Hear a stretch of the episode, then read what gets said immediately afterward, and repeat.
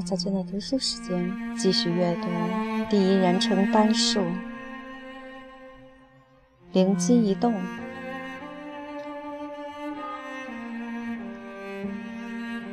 我到这里来是想做出合理的让步，以便让你能够回到自己的家。但现在我不再有这样的想法了。你让我看到咱俩没有任何相同之处，从来也没有过。咱俩之间有一道鸿沟。很好，亲爱的，阿伯特说道。我服从你的决定，但你再仔细考虑一下写侦探小说的事。我现在就走，他低声自语道。我要到阴梦湖岛去。那我送你下楼。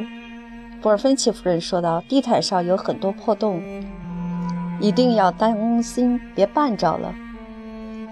阿伯特·弗雷斯特夫人昂首挺胸，但还是小心翼翼地走下了楼梯。当波尔芬奇夫人推开大门，问他是否需要叫辆出租车时，他摇了摇头：“我坐有轨电车，太太，您不必担心，我会照顾好弗雷斯特先生的。”波尔芬奇夫人和蔼地说道：“他会生活得很好的。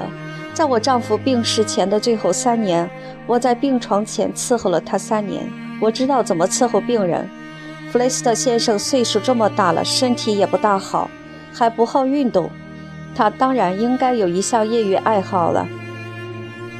我一贯认为，一个男人应该有一项自己的爱好。他现在开始爱好集邮了。阿伯特·弗雷斯特夫人微微吃了一惊，但就在此时，一辆有轨电车出现在视野中。尽管身份高贵，她也同其他女人一样奋不顾身地跑到公路中间，疯狂地挥舞着手臂。电车停了，他爬了上去。他不知自己该如何面对西蒙斯，他一定在家里等着自己呢。克利夫的布拉斯顿很可能也在那里，他们也许都在那里等着自己，而他将不得不痛苦地告诉他们自己失败了。那一刻，他对自己的那几个忠心崇拜者完全没有任何友好的温情感觉。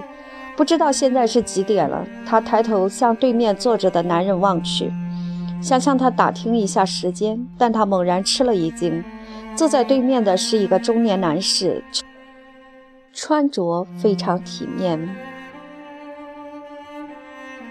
他一脸的络腮胡子，非常面善。胸前挂着一根金表链，这个男人与阿伯特描述的那个躺在海德公园被扎死的男人一模一样。他不禁立刻想到，他就是一个家庭律师。这个巧合真是非同寻常，仿佛命运之神在向自己招手。这个男人戴着一顶丝质的帽子，身穿一件黑色外套和一条黑白条图案的裤子。他有点发福了，块头很大。在他身边放着一个公文包。当电车在沃克斯豪尔大桥路开了有半路程的时候，这个男人让司机停车。他看到他下车后走进一条狭窄而破破烂烂的小巷。为什么？哦，为什么呢？当电车驶进维多利亚车站时，他还沉浸在自己的思绪中，忘了下车。司机不耐烦地提醒他到站了。他突然想起，埃德加·艾伦坡就写过侦探小说。他又上了一辆公共汽车，他找了个靠里面的座位坐下，继续沉浸在自己的思绪之中。当车到达海德公园拐角时，他突然打定主意要下车。他不能再这样坐着不动了，他感觉自己必须走走。他走进公园的大门，缓步而行。